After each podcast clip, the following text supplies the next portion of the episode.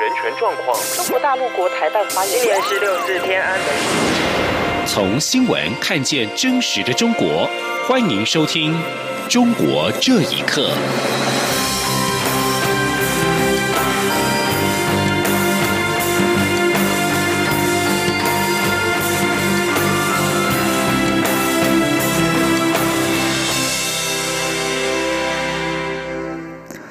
各位好，欢迎收听《中国这一刻》。台湾有四百多位长居中国的旧养荣民，退伍府会每年都会派员前往中国访查。由于武汉肺炎 （COVID-19） 疫情持续延烧，民进党立委王定宇今天询问退伍会，因应疫情是否会暂缓派员赴中国访查荣民。退伍会表示，目前已经暂缓，每三个月会寄发指纹卡，按指纹，如果没有寄回，将停发旧养金。记者郑玲报道。法院外交及国防委员会十六号邀请退辅会主委冯世宽进行业务报告，并被质询。民进党立委王定宇质询时提到，退辅会每年都会派员前往中国查访老荣民，除了关怀老荣民外，也能确定荣民仍在世，没有一领救养金的状况发生。王定宇表示，武汉肺炎疫情蔓延全球，今年一月至今，长居中国的救养荣民共有四百六十六人，而退辅会每年都会派员前往中国查访老荣民。是否会因疫情暂缓？退辅会就养养护处长李刚回应，今年赴中国访查的规划已经延缓。呃，我们每三个月都会寄指纹卡，叫他按指纹，所以这个这个是绝对不会有异领的问题。只要指纹模糊不清，或他没有寄回来，停钱就停发。李刚强调，每次的指纹纸都不同，油墨和纸也都是退辅会提供，不会有变造问题。王定宇提醒，今年状况特别，如果疫苗没有发展，很多做法。可能会变成常态。查访一方面是关心长辈健康，另一方面也是知己退休给予时要验证身份。央广记者郑玲采访报道。武汉肺炎 （COVID-19） 疫情蔓延全球，各国正陷入防疫的泥沼之中。反观中国，在境内病例神速的下降之后，试图摆脱病毒根源的恶名。中国外交部在推特发文，试图证明新冠病毒源于美国，指出可能是美军把疫情带到武汉。不过，香港南华早报独家取得的政府资料可以看到，所谓武汉肺炎的病例可以追溯到二零一九年的十一月十七号。请听以下的报道。中国外交部发言人赵立坚上周在官方推特连续推文指出，新冠病毒很可能源于美国的军事生化实验室，是去年十月参加世界军人运动会的美国队员感染后，把病毒带入了主办城市武汉。中国外交部的另一位发言人耿爽则是选择回避这种说法，他在例行记者会上说，各方对病毒的源头尚未达成统一意见。根据自由亚洲电台报道，曾经在医学研究中心工作多年的时政评论人士恒河说，武汉肺炎爆发之后，中国政府自始至终都在推卸责任，主要是为了维护中国政府在人民心中的形象。他说，他总是想找一个替罪羊，这样子呢，摆脱政府无能或者是隐瞒的罪责。最早的时候是把这个推给海鲜市场。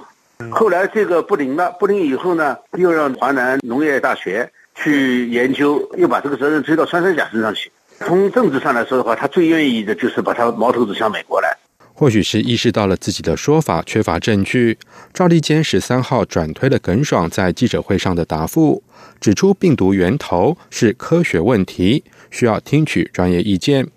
香港南华早报则是独家取得了中国政府未公开的资料显示。首位武汉肺炎的病例可以追溯到二零一九年十一月十七号，是一名五十五岁的湖北省男子。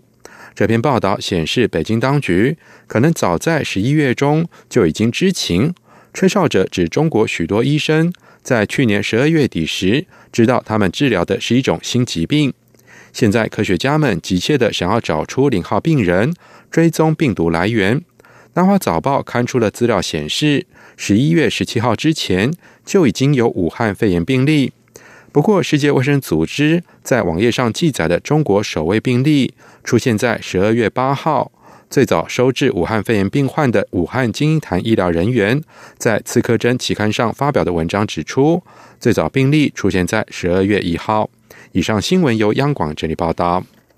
有多名来自中国各大学的研究人员最近发表论文，指出，在今年一月初武汉肺炎疫情的初期，就有儿童感染的病例。这篇十二号发表在医学期刊《新英格兰医学期刊》的论文，研究对象包括今年一月七号到十五号的三百六十六名十六岁及以下的住院儿童。论文参与者包括武汉大学兰科及刘应乐、复旦大学。徐宏杰，还有华中科技大学同济医院孙自庸等研究人员。论文表示，在三百六十六名的儿童中，有六名患者检测到引发武汉肺炎的新型冠状病毒。这六名武汉肺炎患者的发病日期在今年一月二号到八号之间，并于一月七号到十三号期间住院。值得一提的是，其中一名一月二号开始出现症状的儿童和他的家人都不是武汉人，而是住在湖北省黄石市阳新县。发病前，他和家人都不曾离开黄石市，感染源无法确定。论文指出，这项研究结果表明，在武汉肺炎疫情初期就有儿童感染的病例。曾经在二零一零年获得诺贝尔文学奖殊荣的秘鲁文学巨擘尤萨，十五号在西班牙国家报发表文章，指责中国隐瞒疫情，导致武汉肺炎在全球大爆发。中国驻秘鲁大使馆今天立刻发表声明反击，宣称尤萨的文章不负责任的攻击中国，论调荒唐恶劣，对此表示强烈反对。中国国内的当当网疑心在今天下架尤萨所有的书籍，许多读者赶在全面封杀之前争相抢购尤萨的作。作品。今年八十四岁的尤萨是秘鲁的诗人、作家，曾经参选总统。一九八九年前后多次访台。他的小说作品主题大多描写社会底层的生活，实现社会改革色彩。诡谲归奇的技法和丰富多样而深刻的内容，为他带来结构写实主义大师的称号，并于二零一零年获颁诺贝尔文学奖。武汉肺炎。在大爆发之后，中国中央和地方政府接连下发通知，规范野生动物市场，并且全面的禁食野生动物。专家认为，必须要完善监督管理机制以及从业人员的退出机制，才能够有效的执行禁食野生动物的法规，保护民众健康。请听以下的报道。目前正在全球肆虐的二零一九冠状病毒的来源被认为和野生动物有关。中国第十三届全国人大常委会二月二十四号通过，将全面的禁止食用国家保护的有重要生态、科学、社会价值的陆生野生动物，以及包括人工繁殖、饲养的陆生野生动物。此外，国家林业局两千年颁布的名录中，包括了果子狸、竹鼠、大部分的蛇类等一千五百九十一个物种，也都要禁食。美国多多关怀动物基金会创办人龚增恒认为，中国这一次是下定决心补足法律的漏洞，保护野生动物，包括野生的以及养殖的都不许食用。他说。因为野生不管任何野生动物变成养殖以后，就会产生很大的一个法律上的漏洞，因为你没有办法分辨市场上卖的是养殖的还是野生的。龚正恒认为，政府应该提供相关的配套机制和举报管道，包括安排人力资源，定期抽检市面上的动物来源，查核屠宰场的营业资格和卫生安全，以及建立直通中央的上述机制等。此外，有些贫困地区野生动物养殖是重要的脱贫产业。中国野生动物保护专家、南华师范大学生命科学学院教授吴师宝认为，野生动物被禁食之后，原本合法的养殖户需要一个赔偿和退出的机制。他说：“我们好多野生动物养的野生动物，实际上呢，有不少也是合法的，也是政府批的。那么你现在不给？”老百姓养，你也是政府在搞，那么你就比，那如果是人家打官司来讲的话，那你现在又不给人家卖，又不给，又不给人家养，那你这个就是法律上来讲，就说不过去了。吴世宝认为，必须完善监督管理机制以及从业人员的退出机制。包括是否有合法的种源管道、成熟的养殖技术、完善的检疫标准，以及家养和野生之间可否明确区分，才能够有效的执行禁食野生动物的法规，保护民众的健康。央广新闻整理报道。香港历经去年的反送中抗争运动，到今年初爆发的武汉肺炎疫情，使得香港经济陷入低迷状态。评论认为，武汉肺炎疫情并没有对香港经济造成伤筋动骨的伤害，因为香港经济主要是依靠转口和金融，只要疫情在半年内出现缓解，这些产业就可以复苏。请听以下的报道。根据中央社报道，反送中运动导致前往香港的中国游客锐减百分之五十以上。武汉肺炎疫情在香港蔓延之后，中国游客已经基本上消失了，严重冲击香港的观光相关产业。香港政府今年二月公布的资料显示，香港二零一九年的 GDP 下跌百分之一点二，是十年来首次出现衰退。香港政府将这个情况归咎于反送中抗争运动。香港时事评论员桑普接受自由亚洲电台访问时反驳说。反送中之后，香港的房价不降反升，股市非常活跃。反送中主要的伤害是涉及中国游客的零售店，包括药店、首饰店、旅行团等，